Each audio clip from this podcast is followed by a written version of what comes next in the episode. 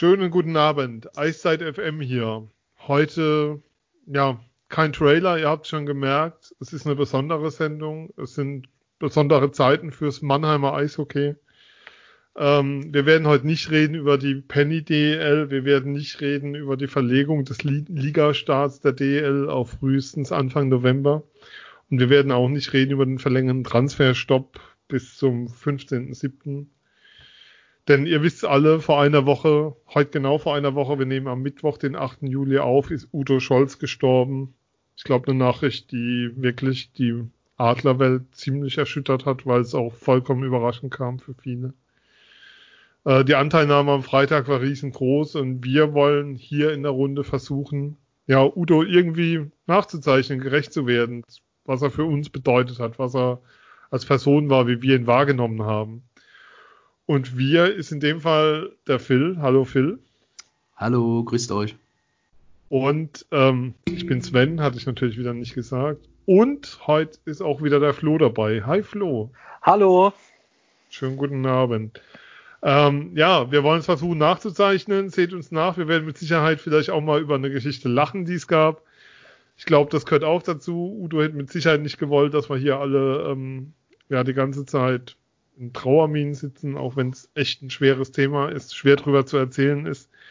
Phil und Flo, ihr habt es beide auch ein Stück weit professionell begleitet. Ähm, ihr habt beide Nachrufe verfasst. Phil, du für Ron TV und Flo, du für der Betzebrennt.de. Ein sehr berührendes Stück geschrieben. Flo, ähm, was war so der erste Gedanke, als du gehört hast, dass Udo tot ist? Was war so deine erste Erinnerung? Äh, ja, weiß ich nicht, um gehe ich gleich drauf ein. Es war halt äh, schon ein bisschen merkwürdig oder komisch, was ja letzten Mittwoch passiert. Ähm, muss dazu sagen, das kann ich ja sagen hier. Ich hatte ja vorher schon so eine leise Info, dass es wahrscheinlich nicht so ausgegangen ist, wie wir es alle gehofft haben.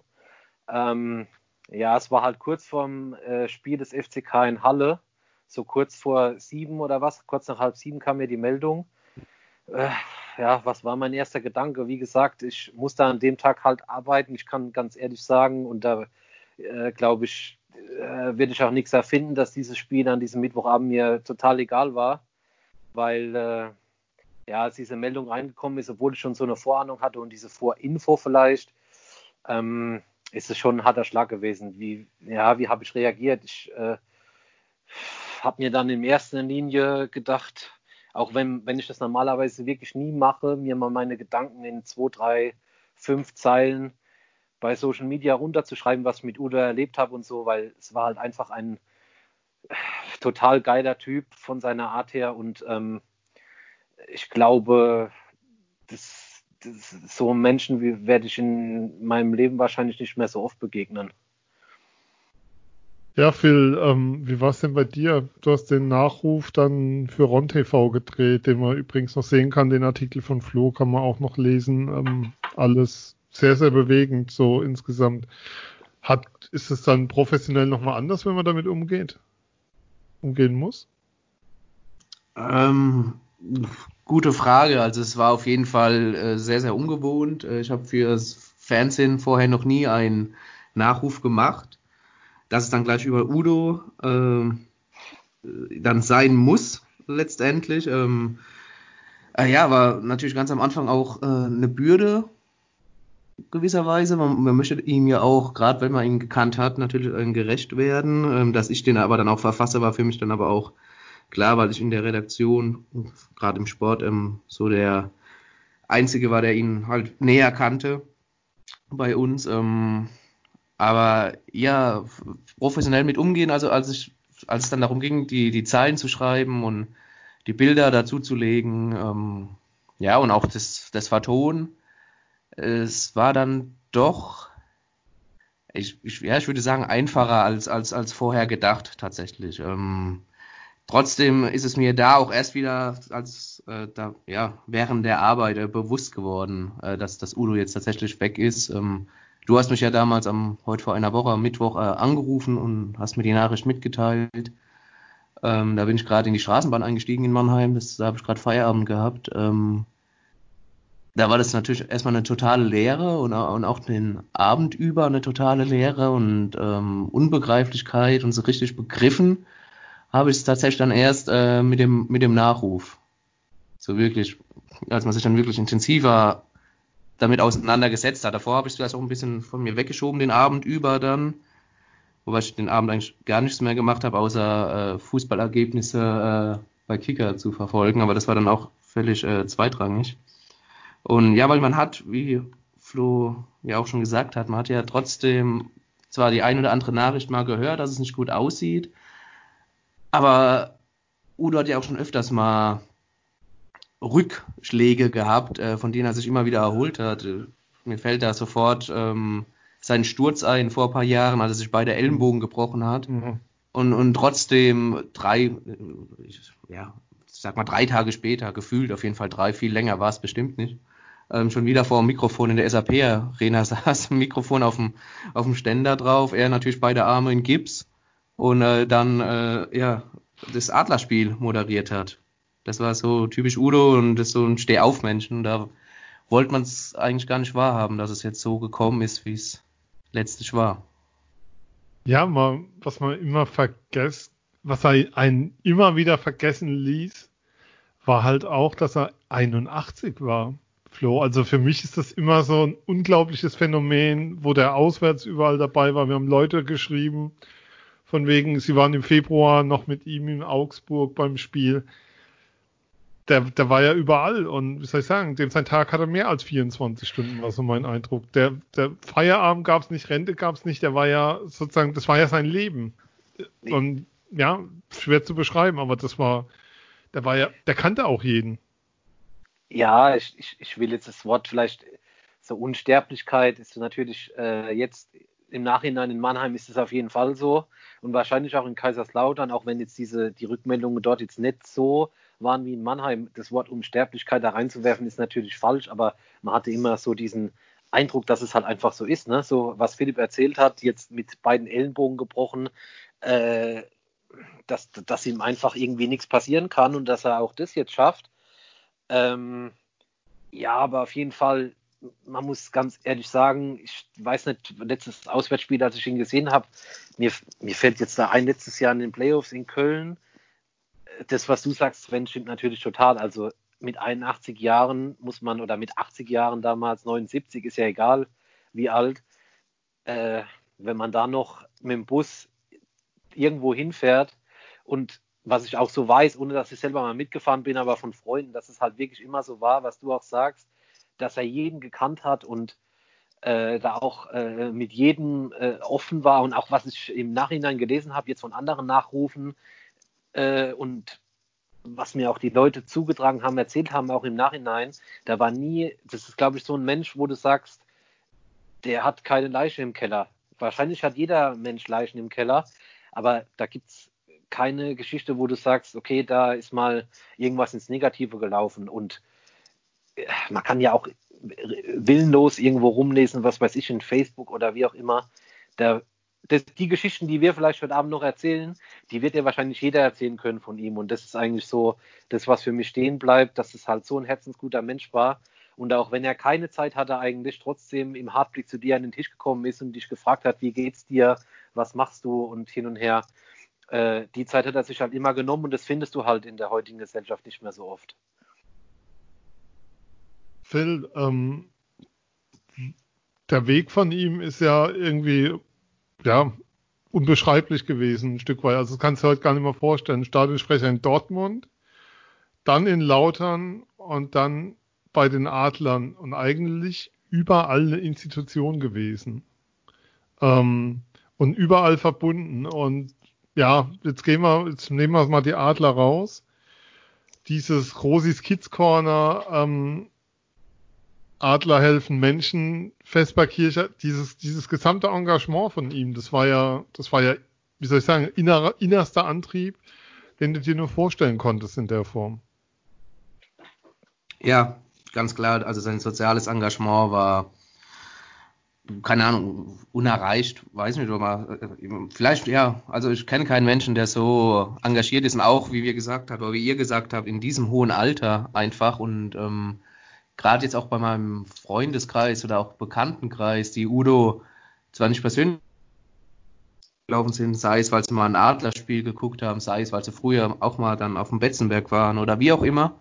Ähm, oder auch mit mir auch mal im Hartblick waren, äh, in Friedelsheim. Ähm, äh, ja, und die haben aber alle gesagt, oh, was, schon 81 war der Udo? Äh, ist, hätte ich nie gedacht. Also sein Tatendrang, auch im hohen Alter und sein ja, soziales Engagement, ähm, ja, doch unerreicht einfach. Ähm, Phil, was man kaum weiß, ist, du hast es nochmal rausgearbeitet in deinem Nachruf. Er war auch Tourmanager von Udo Jürgens. Also er war auch jenseits des Sports sehr aktiv und sehr erfolgreich. Ja, ja, das also, äh, Showgeschäft war sein, sein, seine große zweite Liebe. Oder ja. Ähm, klar, äh, der hat, der hat viel, viel im Showgeschäft gemacht. Ich habe mich nie wirklich richtig mit ihm darüber unterhalten, aber äh, wenn man ihn mal angesprochen hätte, hat er, hätte er äh, viele, viele Anekdoten äh, bringen können. Ich glaube, Heintje hat er auch mal betreut mit. Ja. Ähm, ja, verrückt. Verrückt, dass so viel einfach in ein Leben passt auch. Und auf der anderen Seite aber auch dann wieder wunderschön, wenn man danach äh, so ein bisschen drauf zurückblickt. Ja, aber Wahnsinn, dass so ein Leben genau in der Phase endet, wo dieses Leben, was er gelebt hat, Flo, ähm, eben nicht möglich war und nicht möglich ist. Es war kein Eishockey mehr seit März. Es, also du kannst dir ja gar nicht vorstellen, das letzte Spiel von ihm war das Spiel gegen, gegen Schwenningen war es daheim. Ähm, du hast sozusagen diese, diese Kontakte waren nicht möglich. Er war ja auch Risikopatient, ähm, hat öfters mal über Facebook auch dann mit uns noch kommuniziert. Aber das genau jetzt, das ist doch der, Entschuldigung, das ist doch der ungerechteste Zeitpunkt, den du dir vorstellen kannst dafür. Ja, absolut. Also ich glaube, dass, dass das halt auch sowas ein bisschen mit reingespielt hat, dass halt genau das, was er geliebt hat, ist jetzt genauso in dieser Corona-Zeit einfach weggebrochen. Das heißt, Eishockey wurde einfach von heute auf morgen äh, beendet du weißt nicht, wann geht's, weiß ja bis heute noch keiner, wann geht's weiter, wann kann man wieder mit Publikum spielen und da sind wir uns ja einig, ein Hallensprecher oder Stadionsprecher. Ich habe das ja jetzt selbst in meinem Beruf erlebt, äh, im Fußballstadion, mhm. ein Stadionsprecher ohne Publikum, macht halt einfach überhaupt gar keinen Sinn. So, und das, was du gesagt hast, Sven, äh, Risikopatient, diese ganze, dieses ganze gesellschaftliche, dann hatte, mussten die ganzen äh, äh Kneipen, Restaurants, auch der Hartblick musste dann zumachen, hattest du einfach nicht mehr diese Interaktion mit den Leuten, das ist halt von heute auf morgen alles irgendwie weggebrochen. Und ich glaube, dass das halt schon, ich glaube, ich weiß es nicht, ich vermute es einfach, dass das halt schon gezerrt hat einfach, ja, weil das war halt einfach sein Leben, Eishockey, Hallensprecher, mit den Leuten interagieren, die Leute anstacheln, wenn's, äh, wenn kein Eishockey spielt, war halt unter der Woche im Hartblick, die Leute begrüßen, mit denen äh, was trinken und so, das war halt einfach alles nicht mehr da. Und ich glaube, dass das halt schon ich glaube, ich weiß sogar, dass es an ihm total genagt hat. Ja, also das mit Sicherheit. Das ist ja auch. Also ich kann kurz erzählen, wir haben Hörer um ein paar Hörer angeschrieben, um Stellungnahmen, also um gebeten, ob sie uns einen Sprachbeitrag senden wollen zur Sendung. Ähm, es kam ganz auf die Rückmeldung, nee, kann ich nicht, weil ähm, müsste ich die ganze Zeit weinen. Also es ist ja, also ich glaube, es gibt keinen im Umfeld der Adler. Die Anteilnahme am Freitag hat es ja auch gezeigt, waren ja wohl auch Spieler da. Ähm, ja, wie, wie groß, also wie soll ich sagen, die Bedeutung, die dieser Mensch hat, die sieht und nicht, die, die geht weit über diese Rolle hinaus, die er als Hallensprecher hatte. Und ähm, das war für ganz viele, auch für Kinder, Vorbild, Kid, ähm, ja, einfach so eine, so eine Bezugsperson der auch für jeden einfach Zeit hatte, der im Umfeld mal mit ihm zu tun hat. Und wenn er Dienst sah, dann, dann war er einfach da. Und dass die Möglichkeit nicht da war in der Zeit, das, das ist echt, also nicht, an mir nagt das so im Sinne von, dass ich nicht finde, dass es, dass, so, dass es so im Leben gerecht wird, dass er jetzt gehen muss zu so einem Zeitpunkt, wo diese Dinge nicht möglich waren. Das, das da muss ich mit dem Weltgeist irgendwann nochmal eine Runde drüber reden, weil, weil das geht so nicht. Ähm, Phil, die Bedeutung Betzenberg, Udo Scholz, 70er, 80er, Anfang bis Mitte der 90er, eigentlich undenkbar ohne ihn und die Stimmung am Betze auch. Äh, ja, ja, wobei ich da nur jetzt ähm, von Erzählungen natürlich ähm, was berichten kann, weil äh, selbst habe ich ihn auf dem Heiligen Berg äh, nicht mehr erlebt. Was? Da war ich dann doch zu jung und wenn hätte ich ihn wahrscheinlich nicht richtig wahrgenommen, weil damals war es dann doch der, der, das runde Leder, äh, das mich dann interessiert hat und weniger jemand, der was draußen rum erzählt. Also ich war erst äh, 95 mein erstes Spiel. Okay. Vom Betzenberg. Meins war Ähm, 80. Du bist ja auch drei Jahre älter als ich, von daher. Ja, stimmt, da kann ich auch schon mal Das ist 15 ja- Jahre früher ins Stadion gehen. Genau, genau. Ist es ja nur fair. Ja. ja. Ähm, ja, aber klar, es gibt natürlich unglaublich viele Geschichten äh, über Udo und, und, und Betzenberg. Ähm, Flo ist da vielleicht auch der bessere Ansprechpartner, aber allein, ähm, ja, die, die Spiele damals, äh, wenn der FCK gedrückt hinten lag, gedrückt hat und dann noch spät den Ausgleich geschossen Ja. hat in der 90. Minute und Udo gibt halt bei dem Tor die, die 85. Minute durch. Der Schiedsrichter ist völlig verunsichert. Ja. Und äh, der FCK gewinnt das Spiel halt noch. Äh, so Sachen bleiben da ja vor allem in Erinnerung, aber auch wie er ähm, in der Halbzeitpause äh, Werbeslogans durchgegeben hat, die er ja auch immer mal wieder gerne, wenn er ähm, Veranstaltungen moderiert hat, auch völlig um, umsonst in, in der Region, er ja auch gerne mal wieder äh, zum Besten gegeben hat. Ähm, Ja. Immer Ähm, sehr amüsant. Es gab auf dem Betzenberg mal ein Spiel, da hat der KSC in der Nachspielzeit zu der ersten Halbzeit das 1 zu 0, ein Führungstor geschossen. Ich weiß nicht mehr, ob es 1-0 war oder 2-1. Und Udo sagte damals bei, und das war Derby aufgeheizt, war glaube ich auch irgendwie richtige Spitzenspiel, also richtig damals beide Teams noch sehr, sehr gut in der Bundesliga unterwegs. Und Udo sagte, das Tor für den Karlsruher SC in der, ich betone, 48. Minute. Also Ja. die Vorstellung, wenn du das heute machen würdest, was da los wäre. Ja, ich, ich, ich habe mich ja, ich habe mich ja für, für den Nachruf auch nochmal ein bisschen eingearbeitet in verschiedene Sachen und habe da unter anderem meinen Papa befragt äh, und der hat mir eine ganz, äh, wenn wir gerade beim Betzenberg sind, der hat mir Ja. eine ganz äh, tolle Geschichte erzählt, die habe ich natürlich, kann ich natürlich vielleicht nicht ganz äh, ausarbeiten im Nachruf, aber die ging so, die waren äh, 1993, er und meine Mutter ähm, mit dem Walter Frosch, der wird ja auch jedem Mhm. Sportinteressierten was sagen. Äh, den kannten, die, kannten sie halt schon länger und äh, sie waren auf dem Betzenberg und damals äh, gab es halt noch eine alte Stadionkneipe. Äh, als das Stadion noch nicht ausgebaut war, noch der alte Betzenberg unter der Nordtribüne. Und äh, nach dem Spiel saßen die halt äh, zu dritt oder zu viert, sei jetzt mal dahingestellt, in dieser Stadionkneipe. Und mein Vater kannte den Udo Scholz natürlich klar, der jahrelange Dauerkarte und so, der kannte ihn halt von seiner Stimme, ne? Und äh, Udo kam dann an den Tisch und setzte sich dazu, so wie es halt jetzt bei uns auch war im Hartblick Ja. und setzte sich dazu. Und so haben die sich halt kennengelernt, ne? Und ähm, dann haben die da, ich will jetzt nicht lügen, aber auf jeden Fall wurde es halt eine späte Stunde. Man kennt ja auch Walter Frosch und so, ne? Äh, relativ lange nach dem Spiel noch in dieser Kneipe gesessen und haben sich da halt unterhalten und so haben sie sich halt kennengelernt.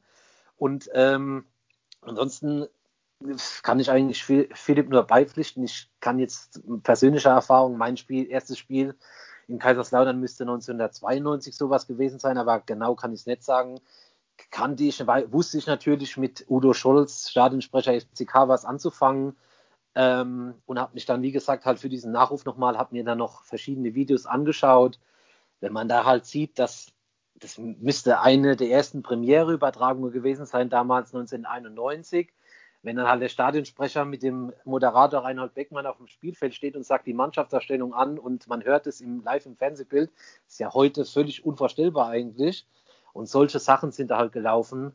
Äh, und das, was auch Philipp erzählt hat, äh, oder Sven, was du gesagt hast, Spiel KSC wird Winfried Schäfer wahrscheinlich immer äh, Tor in Ja. der Nachspielzeit, so 3 zu 2 im Meisterjahr. Ich glaube, das Tor hat äh, Udo Scholz mitgemacht, weil er halt einfach, äh, das Spiel war halt eigentlich schon lang vorbei und dann gab es halt trotzdem noch ein Tor. Und solche Ja. Sachen, wenn man da halt auch noch zurückgeht und sagt, äh, wenn man heute den Profisport anguckt, sowas ist heutzutage ja völlig undenkbar, dass ein Stadionsprecher in dem Sinne ein Fußballspiel drehen kann mit seinen. Ansagen. Ich meine, aber was, was man wirklich mal sagen muss, ähm, es war damals noch was Besonderes. Ähm, jetzt erzählt mal ein bisschen der alte Mann von früher, wie er es erlebt hat. Äh, weil, weil du da diese Persönlichkeit noch einbringen konntest. Heute ist es ja sehr streng reglementiert, was sie dürfen, egal, egal was für einen Schreihals du am Mikro hast. Ähm, jetzt, da ist egal, auch wo du hingehst, auch in den Eishallen und so, klar, kannst du vorher noch dein Programm abziehen, aber gewisse Dinge sind reglementiert. Und damals hattest du diese Möglichkeit noch. Und ich weiß noch in der Zeit, ähm, dass es so war, dass Udo eine, eine große Person war, also für, immer stark verbunden war mit dem FCK. Und es gab ja mal eine Zeit, hat auch in Mannheim ein Fußballverein der Bundesliga gespielt und ähm, der war hier nicht wohl, also der war in Mannheim keineswegs wohlgelitten, also bei den Waldhöfern überhaupt nicht. Es gab damals ein Hallenturnier in den 90ern, das war, ähm, da war Udo Hallensprecher beim FCK und sie haben Udo als Hallensprecher genommen. Das Hallenturnier war im Friedrichspark. Und der FCK hat übelst abgeschnitten, ist glaube ich in seiner Gruppe letzter geworden oder so. Und dann haben halt die Waldhöfer gesungen, ihr könnt nach Hause fahren, woraufhin der Udos Mikro genommen hat und gesagt hat, Leute, wir fahren doch heute Abend alle nach Hause. Was er ganz lustig fand. Was aber so die Waldhof-Fans, und ich glaube KSC war auch dabei, glaube ich, nicht ganz so lustig fand in dem Moment.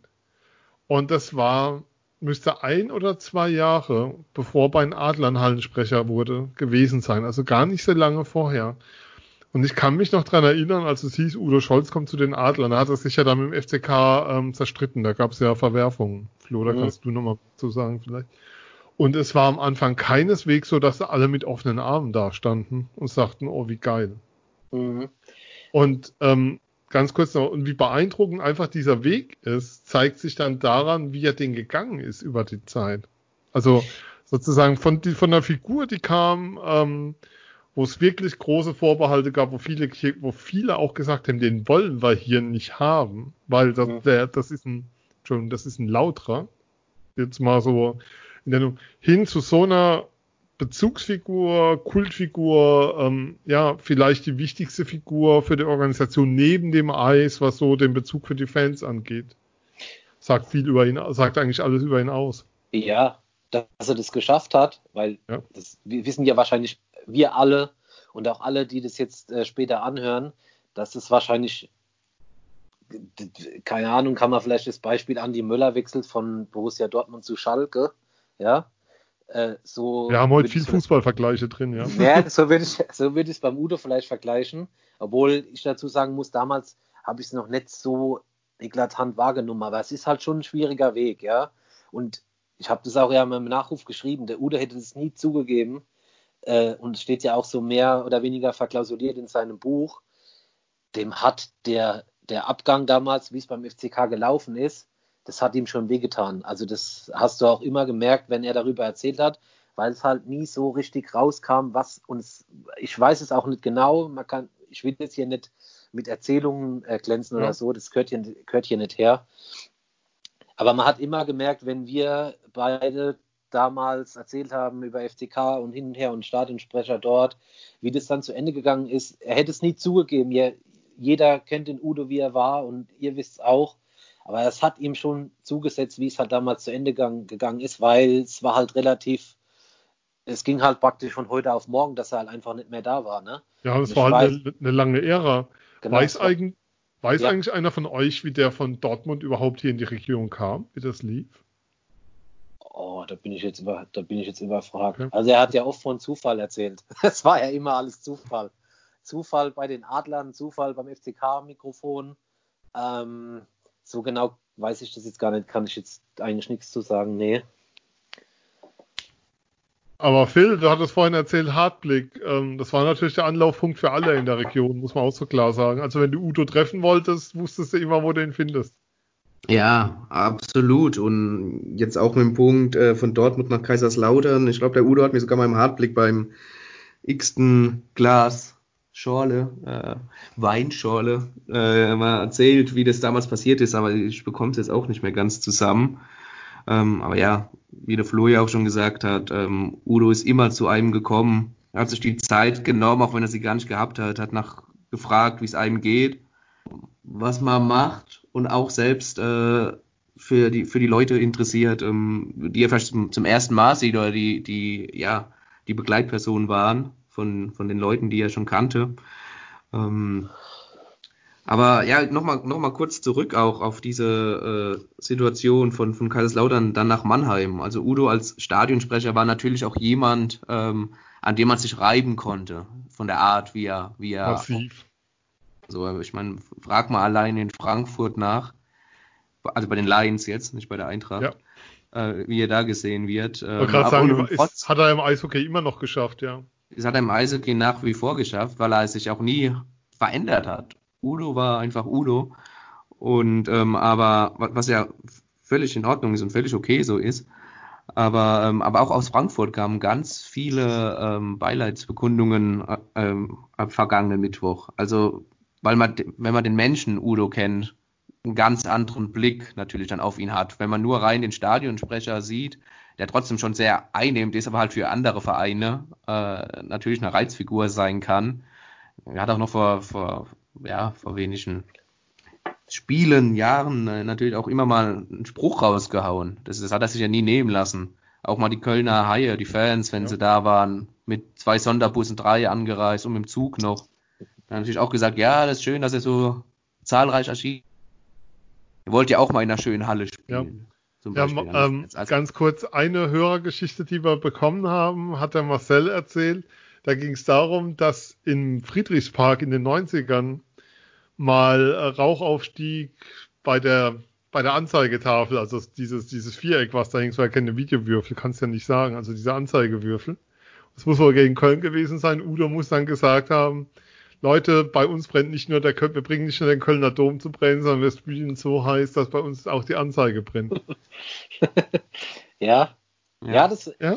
Das, das, das, was das, was äh, Philipp so erzählt hat, ich glaube, das ist genau so der Punkt oder einer der Punkte, die dich halt einfach so fesseln und auch mitnehmen, dass Udo immer jemand war. Es gibt ja auch alte Bilder aus Kaiserslautern, aus dem Meisterjahr 91, wo er, ein, dass er immer mit dem Herzen dabei war bei seinem Verein, egal wo er war. Ja, also es war nicht nur ein, dass er sich ans Mikrofon gesetzt hat, hat gedacht, ja, jetzt muss ich hier meine Show abliefern und so, dass die Leute lachen von nee. fünf, von 15 Uhr bis 18 Uhr jetzt beim Fußball und von 19 oder von 18.30 Uhr bis 22 Uhr beim Eishockey freitagsabends und danach gehe ich nach Hause, die sollen mich in Ruhe lassen, sondern es gibt ja auch Bilder von früher, schon vor äh, 30 Jahren, wo er in, äh, in Bremen bei, beim entscheidenden Sieg, also vorentscheidenden Sieg für die Meisterschaft, gibt es Fernsehbilder, wo er über den Platz rennt beim Abpfiff und sich mit den Spielern umarmt. Oder kann man ja auch bei, über die Adler übertragen, bei Meisterschaften, wie er sich da gefreut hat. Also das war, das war einfach, obwohl er jetzt ja natürlich keinen von seiner, von seiner Herkunft her nicht so diesen Bezug hatte zu den Vereinen, aber der hat, aber der hatte sich einfach komplett für die Vereine, für die Adler, für den FCK, für Dortmund weiß ich es nicht, aber der wird es ja. wahrscheinlich genauso gewesen sein, ja. Einfach komplett hergegeben und war dann auch in gewisser Weise Fan und hat sich einfach mitgefreut über die Erfolge. So, es gibt ähm, die Geschichte und die finde ich echt schön erzählt. Auf schwarzgelb.de ist ein Nachruf erschienen, jetzt auch noch auf Udo, also das Dortmunder Fan sein, nenne ich es mal, das Online-Magazin, wo, er wo einer erzählt, er war bei dem Spiel damals im Müngersdorfer Stadion, bei dem 6-2.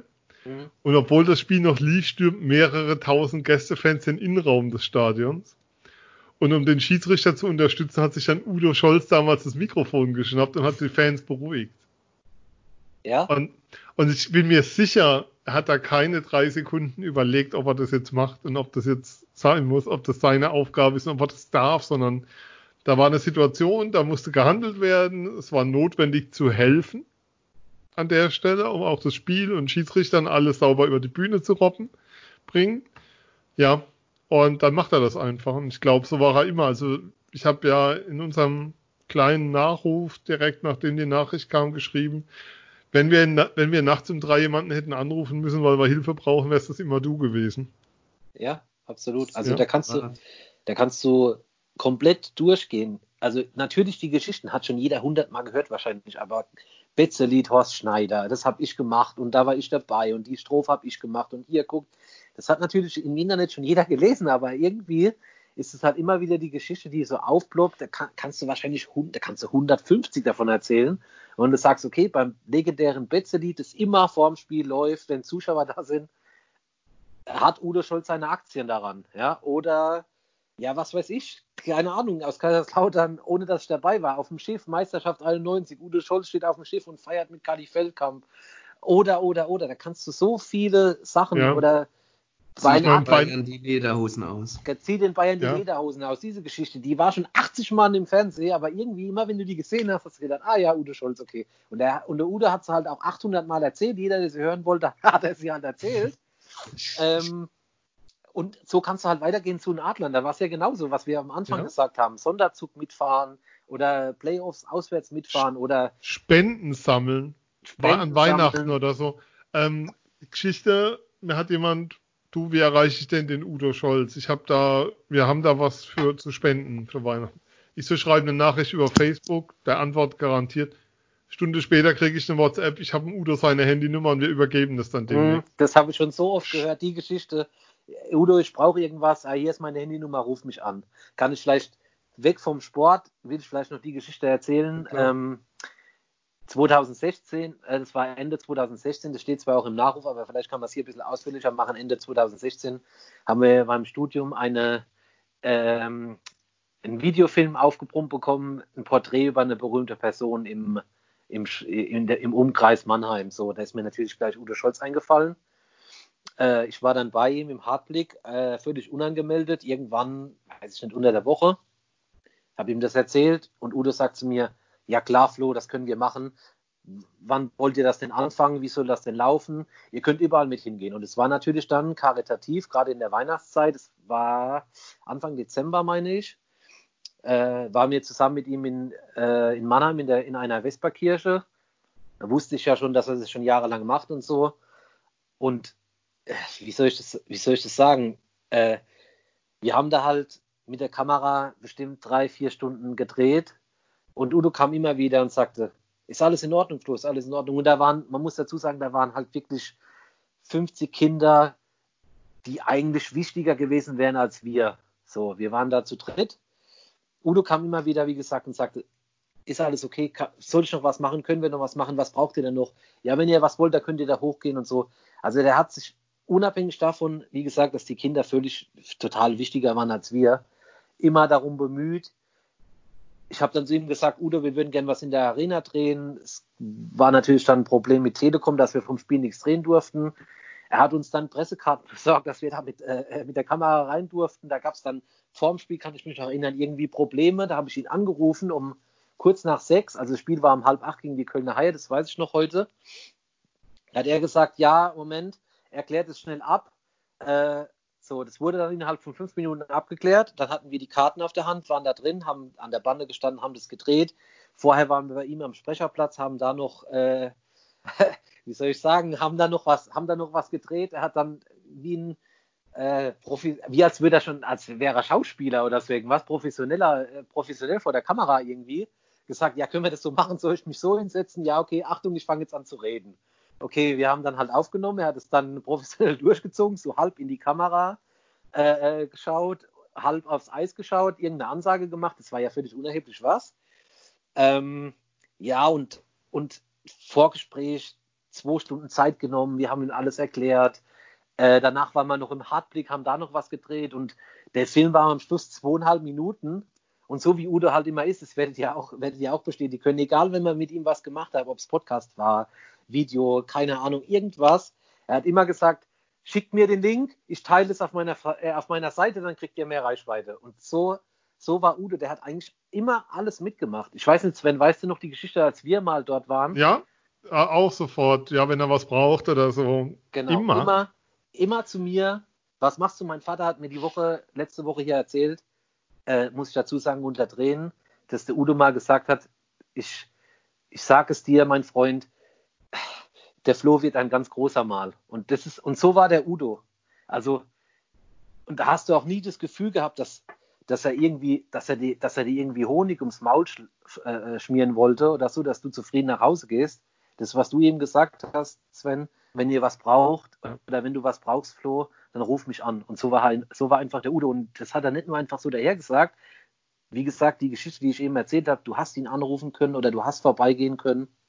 Und er hat einfach alles mitgemacht, was du von ihm wolltest. Wie so, es klingt, soll jetzt nicht negativ klingen, klingen, wie so eine Marionette. Du hast zu ihm gesagt, in der Vesperkirche weiß ich noch genau, kannst du dich mal dahin stellen, dann finden wir das, kannst du mal dahin stellen, kannst du mal das machen, kannst du mir mal den Pfarrer holen oder so, dann hat er den Pfarrer geholt. Also wirklich und völliger die Wahnsinn. Gro die große Kunst ist, und da gebe ich dir jede Wette drauf, und das, das weiß nicht, wie man das kann, ob man das lernen kann oder was.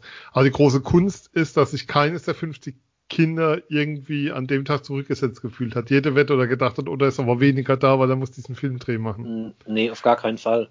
Auf also der Film, Fall. Was, was ich so auch mit verbinde, ist so eine ganz kleine Geschichte.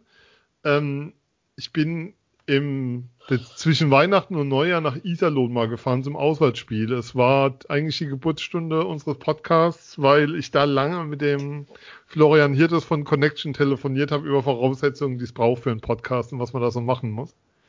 Und es war Winter und da lag Schnee auf der Höhe irgendwo und es war eigentlich eine Scheißfahrerei. Und ich fahre da so und auf einmal rauscht an der linken, auf der linken Spur, es war unter der Woche Iserlohn, ein Auto vorbei. Udo Scholz, Stadionsprecher der Adler Mannheim. Ich denke so, ich sehe nicht recht.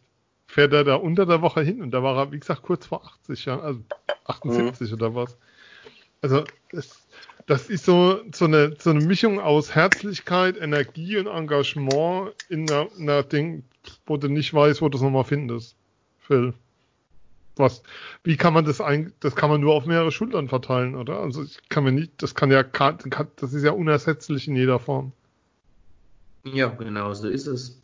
Genau so ist es. Er hat ja auch, also dass er jetzt nach Iserlohn gefahren ist unter der Woche, ähm, das, das wundert mich nicht.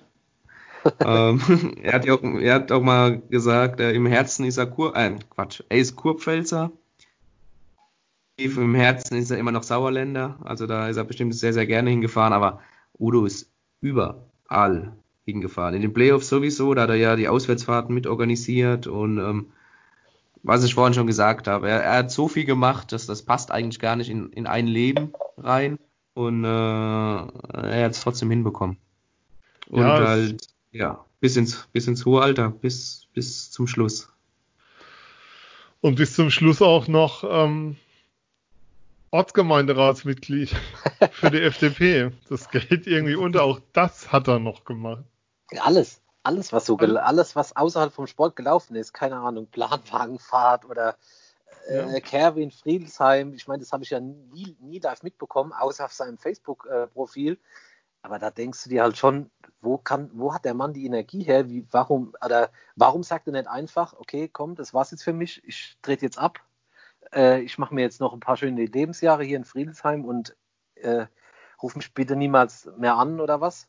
Ich, äh, ja. Immer, ne, also unabhängig Ich glaube, Sport, weil das Schönste für ihn einfach genau das war, was er gemacht hat. Äh, und ja. das, das genau das war, was sozusagen da stand. Ich meine, wenn's, wenn's jemand schafft, ähm, also die Eishockey News, Alexander Brandt-Mehmet hat eine schöne Kolumne die Woche geschrieben über Udo Scholz. Ja, also das, das zeigt einfach, was für eine Bedeutung da war und weil, weil das genau auch das war, ja, die ihm dann auch ein Stück weit gerecht wird in der Art und Weise, wie er als Person war, was er gemacht hat. Aber das, ja, ich glaube, dass das, das kam, also aufhören kam irgendwie nie in Frage. Und ja, das, ja. das ist es dann. Also in jeder Hinsicht aufhören. Also irgendwie zu sagen, okay, jetzt mache ich mal gar nichts mehr, ich bleibe jetzt einfach. Ich mache mal langsamer, wäre ja auch mal eine Möglichkeit. Mach, genau, mach jetzt mal langsamer äh, kam irgendwie nie in Frage. Ich meine, man muss ja nur die aktuellste Geschichte, was Anti erzählt hat, jetzt schon mehrmals, dass er halt im März noch nach Hamburg gefahren sind und er ist gefahren die ganze Strecke. Also das sagt ja eigentlich schon alles aus. Mehr muss man ja eigentlich nicht dazu sagen. Und äh, solche Geschichten gab es halt, oder die kannst du halt endlich endlos erzählen. Im Bus, äh, ein Kumpel von mir, der ist immer mit dem, der ist immer mit, oder öfters mit dem Fanprojekt gefahren oder äh, mit Fanclubs und Udo ist da immer mitgefahren mit den Bussen äh, ganz vorne und so wie wir jetzt erzählen, war es halt auch bei anderen, ja, also von wegen, ah, wie geht's dir, mein Freund und äh, ja, ich. Das, das geht in vierstelligen Bereich. Das geht, das, das sind das sind, das ist, das sind Zahlen, auch Namensgedächtnis, das ist unvorstellbar. Also was dann Reaktion, was ich an Reaktionen bekommen habe, nachdem die erste Meldung kam, Herzstillstand und dann erstmal zurückgerudert wurde und du hast du hast sofort gemerkt, da ist da ist alles in Aufruhr. Mhm. Also das war ja. Du hast halt einfach, du kannst halt einfach, ich, du kannst so viele Geschichten, die kann aber wie gesagt, das, da, da, da soll uns keiner es übel nehmen, dass wir uns da rausnehmen. Das ist gar nicht um Gottes Willen. Aber du kannst alleine, ich kannte ihn ja erst seit konkret seit 13, 15 Jahren oder so, so äh, äh, mhm. ne? Aber da kannst du so viele Geschichten erzählen. Ich weiß noch, ich weiß noch beim Spiel in Köln, der Köln Arena, dann laufe ich in den Block rein, in den Adler-Fanblock, und da sitzt Udo direkt unten, direkt ganz oben im Oberrang. Äh, ja, ist ja nicht die Sicht jetzt die beste, aber auf jeden Fall sitzt er auf dem ersten Platz. Ich weiß nicht, ob das mal Sonderzug war oder ein anderes Spiel, ist ja auch egal. Dann sagt er zu mir, so, was machst du denn hier? Und ich gucke den an, sage ich, ja, Udo, was soll ich denn machen? Ich gucke Eishockey, warum? Ja, hast du überhaupt noch Zeit als Journalist? und dann sage ich, ja, Udo, ich habe auch noch Freizeit, ich kann mir auch noch frei nehmen und so. Also der hat halt irgendwie so gedacht, äh, was heißt gedacht? Also irgendwie mal ist völlig eingespannt so und hat überhaupt keine Zeit mehr für Freizeit. Also das sind halt so Geschichten, wo du auch manchmal. Aber er Hause, hat sie noch, ne? Weil er hat ja nichts zu tun. Sonst. Genau, nach, wo du nach Hause gegangen bist und hast gedacht, ey, was ist das? Was war das denn? Und so Kopfschütteln nach Hause und du hast dann auf der Heimfahrt erzählt und dann hat, hat alles gedacht im Auto. Also wirklich so, ne, wo du gedacht hast, also äh, denkt er jetzt, ich habe keine Freizeit mehr. Und so solche Sachen halt, solche kleinen Geschichten, äh, wenn es nur drei Minuten waren, wo du dir halt sagst, so, das war halt Udo Scholz. So äh, irgendwie manchmal auch Sachen, wo du ratlos einfach weiterläufst und denkst, was war das denn jetzt? Phil, was machen wir damit? Also wie, wie kann das, kann das weitergehen? Ähm, es gibt schon, ich habe schon Post gesehen, Udo und das Dach, also seinen Namen und das Dach hängt, das Maskottchen ist ja nach ihm benannt. Puh, wie kann man das irgendwie angemessen ehren? Wahrscheinlich gar nicht.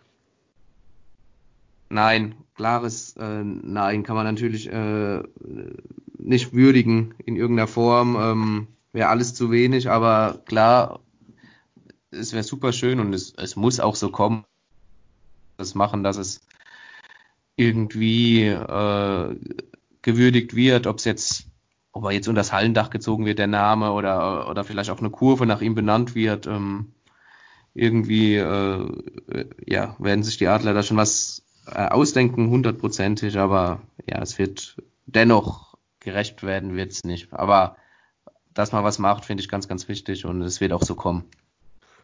Ja, ähm, gerecht werden wird es nicht. Gerecht werden konnte, glaube ich, auch, oder wussten wir von vornherein, konnte auch die Sendung heute nicht werden. Was wir versucht haben, ist ein Stück weit nachzuzeichnen, ein Stück weit das zurückzugeben, wie wir ihn wahrgenommen haben. Danke zu sagen. An der Stelle können wir nur sagen, ja, von uns dreien, danke für alles, Udo Scholz.